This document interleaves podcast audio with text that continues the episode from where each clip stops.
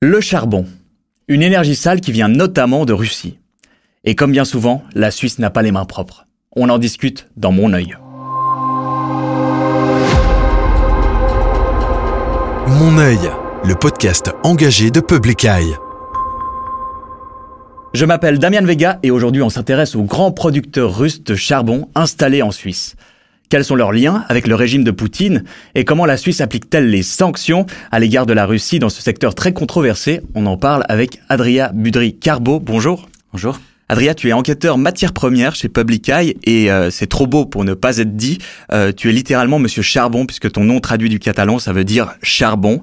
Tu signes surtout une enquête avec Agathe Duparc, Robin Moret et Robert Bachmann euh, sur ce secteur très sensible du charbon. J'aimerais commencer en t'emmenant dans un endroit, on va dire relativement peu exotique, c'est à Zug. C'est la Barerstrasse qui ressemble à beaucoup de, rues suisses dans laquelle il y a des commerces, des restaurants.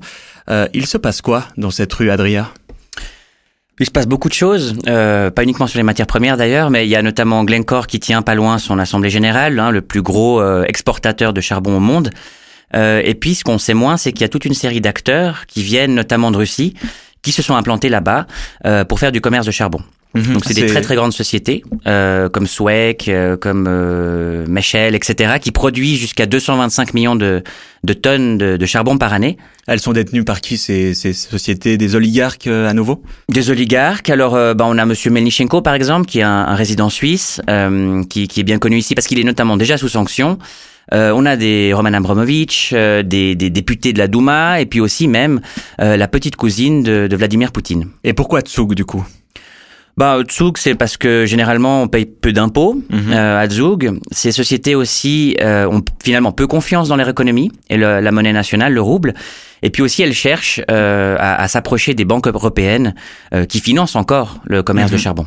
Dans votre enquête, vous vous intéressez de près à ce que vous appelez la Coal Valley ou vallée du charbon. elle se situerait entre Zug, Genève et Lugano. Euh, donc ces sociétés, elles ne sont pas venues juste pour la tranquillité euh, de et la stabilité de, de l'État suisse. Elles sont venues pour des raisons fiscales. C'est ça, si je comprends bien. Oui, oui, oui, c'est ça. Et puis la, la spécificité de Zug, c'est justement que euh, elle s'est vraiment spécialisée sur ces, ces charbonniers russes. Comment vous avez fait pour euh, pour enquêter sur ces sociétés alors, bah, la, la, première étape, elle est très quantitative. Euh, on a procédé à ce qu'on appelle un scrapping. Donc, en mhm. fait, on va aspirer les données des 23 euh, registres du commerce. Euh, on avait toute une série de mots-clés dans, euh, dans quatre, les trois langues nationales. Donc, un registre du commerce par canton. Exactement. Et puis, donc, avec charbon, lignite, carbone, coal, coal. Mhm. Et puis, euh, et ensuite, on, on, a obtenu une première liste avec évidemment un certain nombre de faux positifs et on a commencé à épurer pour avoir uniquement les sociétés qui faisaient soit du négoce de charbon, soit qui prestaient des services financiers euh, pour son commerce. Et du coup, ça donne quoi? Combien de sociétés? Alors, on en a 240. Ok. 240 sociétés en Suisse sont actives euh, de, de manière directe ou indirecte dans le, le, commerce du charbon. Et elles sont liées au régime de Vladimir Poutine euh, d'une certaine façon? Alors sur les 240, il y a un peu de tout. Donc euh, il y a le, le, côté russe. On a, on a mis le focus euh, maintenant sur, ce, sur l'angle russe. Mais il y a aussi des Indiens, il y a aussi des Tchèques, euh, des sociétés suisses, euh, des banques qui, qui, qui, qui, leur prêtent de l'argent. Euh, c'est tout un écosystème qui, a, qui, qui cohabite en Suisse. Et c'est étonnant parce que la dernière mine de charbon a été fermée juste après la Deuxième Guerre mondiale. Et en fait, à partir des années 2000, il y a cette resurgence du, du, du charbon qui n'est pas très importé en Suisse, mais, mais qui en fait a, a un rôle très très central. Euh, la Suisse a un rôle très très central dans le, le négoce de charbon mondial. Je vois que tu es en train de brandir toi-même le, le, morceau de charbon que tu as amené. Mm-hmm. euh, c'est quoi ce morceau de charbon? Alors c'est un morceau de charbon pour lequel je dois donner merci à un professeur de, de, de minéralogie de, de l'université de Genève euh, parce qu'évidemment, comme il euh, il n'est pas importé ici pratiquement, euh, c'est pas forcément évident d'en trouver. Mais euh, mais disons que de manière comptable, euh, une très très grande partie du charbon mondial passe à un moment donné ou pas ou l'autre par la par la Suisse. Et ce charbon russe qui transite par la Suisse, il représente quel pourcentage des exportations russes? Alors justement, ben on, a fait le calcul pour cette enquête-là, puis on est parvenu à déterminer que 75% du charbon russe exporté il, est euh, négocié depuis depuis la Suisse et en particulier depuis le nord-est de la Suisse. Donc c'est pas du tout anecdotique. On parle vraiment de trois quarts des exportations. C'est c'est un, un, rouage essentiel dans la mécanique euh, exportatrice du Kremlin et puis aussi ce qui finance son effort de guerre en Ukraine. On l'a encore peu évoqué, mais le charbon, c'est aussi une énergie extrêmement sale. En termes climatiques, c'est une des pires. C'est clairement la pire. Il euh, n'y a, pas photo. C'est le charbon, c'est responsable de pratiquement la moitié des, des émissions de, de, CO2 dans le monde. Euh, et puis c'est la cause aussi de, de la croissance de, de, ces émissions de CO2 parce qu'on consomme de plus en plus de charbon. Ok, donc c'est pas une énergie qui appartient au passé. On a souvent cette image que ça appartient à la révolution industrielle. Non, c'est très actuel. Exactement. Ouais, ouais, on a tendance à voir vraiment euh, des enfants euh, couverts de suie dans les rues de Londres quand on, on pense au charbon. Alors qu'en fait, c'est très actuel. Euh, on n'a jamais consommé autant de charbon qu'en 2021. On a passé les 8000 milliards de tonnes au niveau mondial. Et, et c'est parti pour continuer, en fait, de cette manière. À titre d'exemple, euh, les 226 millions de tonnes produites par les Russes euh, qui sont basés en Suisse, ça équivaut à trois fois et demi ce que faisait la, la Grande-Bretagne victorienne, donc celle de la révolution industrielle. Il y a eu un embargo sur le charbon russe qui a été décrété fin avril. Euh, Est-ce que ça a changé un petit peu la donne au niveau de ces sociétés? Est-ce qu'il y a eu du mouvement euh, dans, les, dans ces registres du commerce que tu décrivais tout à l'heure? Alors depuis fin avril, effectivement, les, ces sociétés peuvent plus faire de nouveaux contrats. Et puis elles ont jusqu'à fin août pour euh, pour les pour les terminer totalement. Euh, donc moi je suis allé sur place et puis on, on voit que bah, certaines vitrines euh, sont euh, sont éteintes. Il n'y a pas l'air d'avoir beaucoup d'activités. D'autres mhm. c'était purement des, des, des boîtes aux lettres ou, ou, ou guère plus. Euh, l'activité a diminué, mais quand on pose la question à Zouk, on nous dit pas de procédure de mise en faillite. Oui. Euh, du côté du SECO, on nous dit bon, c'est des groupes diversifiés, ils sont pas forcément uniquement russes. Pourquoi vous dites ça euh, Donc ça change un petit peu avec la manière dont ils se présentaient. C'est un peu la grande question. Est-ce qu'ils vont euh, quand même euh, tenter de continuer leur activité à, à Zug Dans votre enquête, vous brossez le portrait du coup de ce secteur économique du charbon russe et vous en parlez vraiment comme d'un véritable Far West. Pourquoi? Parce que on n'a on, pas l'impression qu'il y a des lois en tout cas qui régissent ce secteur. Et puis surtout parce qu'il y a des, des, des, ascensions euh, absolument fulgurantes euh, d'hommes d'affaires partis de rien comme ils disent mm-hmm. mais surtout de secteurs qui n'ont rien à voir avec le charbon.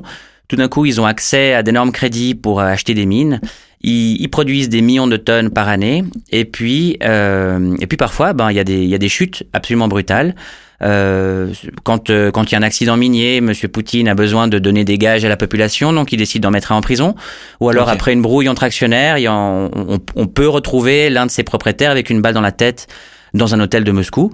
Et ça, ça, ça, se déroule au début des années 2000 avec l'ascension de, de, Poutine aussi? Les ascensions fulgurantes, c'est effectivement ça, début des années 2000, euh, ce qui correspond aussi avec l'implantation de ces sociétés en Suisse. Donc là, il y a un lien quand même assez direct hein, entre l'internalisation du secteur et puis euh, et puis euh, et puis sa financiarisation et, et la possibilité d'utiliser la place euh, financière suisse. Et dans votre enquête, vous mettez à jour quelques, il y a quelques tours de passe-passe qui sont faites par ces sociétés tout de même. Ouais, il y a, il y a deux trois éléments assez préoccupants, notamment euh, autour des, euh, des propriétaires de, de SWEC.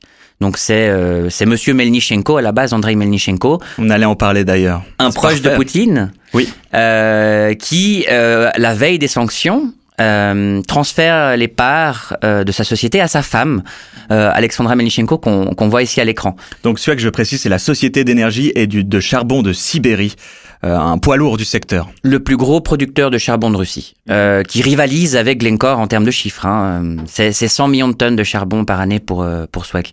Donc tout d'un coup, c'est Madame Alexandra Melnichenko qui devient la propriétaire de, de Swek. On pose la question au SECO, il nous dit, il y a pas de problème, Mmh. Madame n'est pas sanctionnée et ne vous en faites pas, on va contrôler qu'elle ne transfère pas euh, les ressources obtenues via SWEC à son mari. Mmh. On leur a quand même demandé comment. Est-ce qu'ils vont, euh, est-ce que le SECO va, va contrôler euh... Ça c'est une bonne question ouais. justement. Est-ce que le SECO est assez équipé pour justement faire ce travail euh, de pour euh, s'assurer que les sanctions soient bien mises en œuvre? Alors ils disent qu'ils travaillent nuit et jour et, et qu'il faut leur faire confiance. Ils veulent pas de ressources supplémentaires mmh. et ils vont aller contrôler dans l'intimité de Monsieur et Madame Melichenko que, que madame ne transfère pas à monsieur. D'accord. Sauf que euh, au lendemain de cette conversation qu'on a eue avec eux, eh ben madame Melnichenko a été placée sous sanction également par l'Union européenne. La Suisse a été forcée de suivre et euh, ce problème ne va a priori plus se poser. On Mais... peut s'attendre à ce qui passe du coup le l'administration de la société à encore quelqu'un d'autre? C'est un peu, euh, c'est un peu effectivement le, le risque. Et puis, euh, et puis l'attitude des autorités suisses est, est, assez préoccupante parce que dans un premier temps, solidarité avec le reste de la communauté internationale, on prend les sanctions. Et puis maintenant, on dirait que les intérêts de la place financière commence à reprendre le dessus. Mhm. Et puis petit à petit, euh, il y a toutes ces espèces de niches réglementaires qu'on découvre petit à petit, qui permettent justement à ces, à ces oligarques d'échapper aux sanctions. Si on sort spécifiquement du cas du charbon, euh, le pétrole aussi va faire euh, l'objet d'un embargo européen. Est-ce qu'on observe les mêmes dynamiques à l'œuvre? Le pétrole, c'est encore plus compliqué que le charbon, euh, parce que le, C'est encore plus important en termes économiques aussi. C'est encore plus important et puis surtout c'est euh, c'est très fongible. Donc en fait on peut mélanger le pétrole à, à- à du pétrole qui provient d'autres pays. On peut le raffiner et puis on peut euh, donc semer vraiment le doute sur l'origine. Euh, c'est extrêmement difficile de déterminer euh, en faisant des études scientifiques d'où vient un pétrole. D'accord, il n'y a pas de traçabilité euh, quand on va à la peu. pompe, on ne sait pas d'où le pétrole vient euh, spécifiquement. Non, en tout cas pas euh, pas à travers euh, justement des, des, des un prélèvement. Ça va être extrêmement compliqué. Euh, et il y a déjà toute une série de, de, de, de mesures qui sont mises en place par, par certains négociants peu scrupuleux pour justement ben, cacher l'origine russe du pétrole. Euh, ils, ils- peuvent le mélanger, ils peuvent mettre des sociétés intermédiaires qui, va, qui vont s'en occuper, etc. Mm. Nous, ce qu'on constate, c'est que les grands groupes ont arrêté, dit du moins officiellement, de faire du pétrole russe et que ce, ce marché-là passe progressivement chez des plus petits négociants de niche D'accord. qui se, se spécialisent dans ce pétrole russe. D'accord, donc il y a pas mal de mouvements euh, de, juridiques notamment. Euh, mais est-ce que la guerre en Ukraine est en train de changer quelque chose? Est-ce qu'il y a une prise de conscience au niveau politique? Le mois passé, par exemple, il y a eu un vote au Conseil national euh, pour la mise en place d'une autorité de surveillance spécifique pour le secteur des matières premières. Oui, alors euh, j'étais à cette séance, hein, c'était donc le, le, le 9 juin. Euh, malgré les, les, les débats intéressants, donc ça a été euh, refusé assez sèchement. Euh, pour nous, quelque part, ça aurait pu être l'aboutissement d'un d'un- d'un- d'un long processus. Public Eye avait Oui. déjà imaginé en, en 2014 l'idée de créer une espèce d'autorité de surveillance qui serait une cousine de la FINMA, le gendarme des, des banques. Et elle s'appellerait la Roma, c'est ça? La Roma. La Roma. R-O-H-M-A. Il y a le site web euh, qui, qui, qui est diffusé là en studio. Si jamais nos auditeurs et auditrices sont intéressés, ils peuvent se rendre sur rohma.ch. Euh, ça fonctionnerait comment, la Roma Alors, euh, du coup, c'est l'idée que cette autorité distribuerait des licences pour euh, permettre aux sociétés justement d'être actives sur ce marché des matières premières. Et puis, elle pourrait également les retirer si euh, il s'avérait que certains ne respectent pas les règles, euh, respect des droits humains, si euh, ils versent des pots de vin à des sociétés d'État pour obtenir leur contrat, Mhm. etc. Ça se fait déjà, ça, dans d'autres secteurs? La, la FINMA a la possibilité de retirer des, des licences bancaires, donc euh, dans, dans le secteur financier? dans le secteur financier. Euh, euh, on a vraiment donc à l'époque la décision c'était de de, de, de, créer c'est une cousine, hein, donc de, de reprendre beaucoup d'éléments qui existent déjà chez la FINMA, mais de le de, de le transposer de manière très spécifique au secteur des, des matières premières. Mhm. Euh, le- on avait été assez loin en nommant un conseil d'administration et en mettant des fausses offres d'emploi sur des euh, dans différents euh, différentes publications euh, en Suisse et les gens nous avaient pris tellement au sérieux que certaines personnes avaient postulé euh, à, à ces offres d'emploi. On a une studio qui, on a une image qui passe en studio et je reconnais euh, quelques visages connus de Public Eye. Euh, tu l'as dit, ça a été refusé au Parlement cette proposition d'établir une organisation qui régule ce secteur. C'est quoi les arguments qui sont mis en avant pour euh, justement refuser cette proposition? Alors il y a une partie de, de la classe politique qui estime que le travail est déjà fait euh, avec la FINMA. Euh, donc plus que les banques octroient des crédits euh, aux négociants de matières premières. Donc indirectement, les banques régulent ce secteur. Exactement, c'est elles qui font le contrôle. Ok. Quand on pose la question euh, au compliance officer bancaire, euh, c'est pas tout à fait le cas. Ils nous disent écoutez, moi c'est pas mon métier, euh, je leur fais confiance. Euh, je- de toute façon, j'ai aucun moyen de savoir si le prix du baril de pétrole euh, dans tel endroit il vaut tant ou alors quelques centimes en moins. Mhm. Et dans ce secteur, c'est quelques centimes qui permettent de cacher des éventuelles commissions. Et à part la Roma, est-ce qu'il y a quelque chose d'autre que Public Eye revendique dans le secteur des matières premières? Alors, euh, pour, pour le cas de la Russie, par exemple, euh, le- avec ces oligarques qui sont propriétaires de ces sociétés, euh, il y a à nouveau cette question de la, la transparence des vrais, véritables propriétaires des sociétés euh, qui, qui, qui refait surface. C'est souvent des sociétés anonymes et euh, c'est dans le nom. Euh, on ne connaît pas les propriétaires de ces sociétés, sinon les administrateurs. Exactement. Et euh, à quelques exceptions près, euh, on connaît pas, euh, on fait- effectivement, on connaît pas leurs identités. Donc, c'est des gentils avocats suisses, des gentils fiduciaires qui acceptent de vouloir administrer et d'être le visage de ces sociétés, du moins vis-à-vis du registre du commerce. Et, euh, et on voit que depuis la, la mise en place des sanctions suite à l'invasion de l'Ukraine, il y a de plus en plus de mouvements. Et alors les quelques citoyens russes qui restaient, ils disparaissent et puis ils sont remplacés par de gentils avocats euh, de la place zougoise ou genevoise. Merci beaucoup Adrien Budricarbo pour ces éclairages sur le secteur du charbon russe. Merci à toi. Et merci à vous pour votre écoute. On vous invite à vous abonner sur la plateforme audio de votre choix ou sur YouTube. Euh, C'était Mon œil, le podcast engagé de l'ONG Public Eye qui regarde là où les multinationales voudraient qu'on détourne leur regard. À bientôt. Mon œil, le podcast engagé de Public Eye.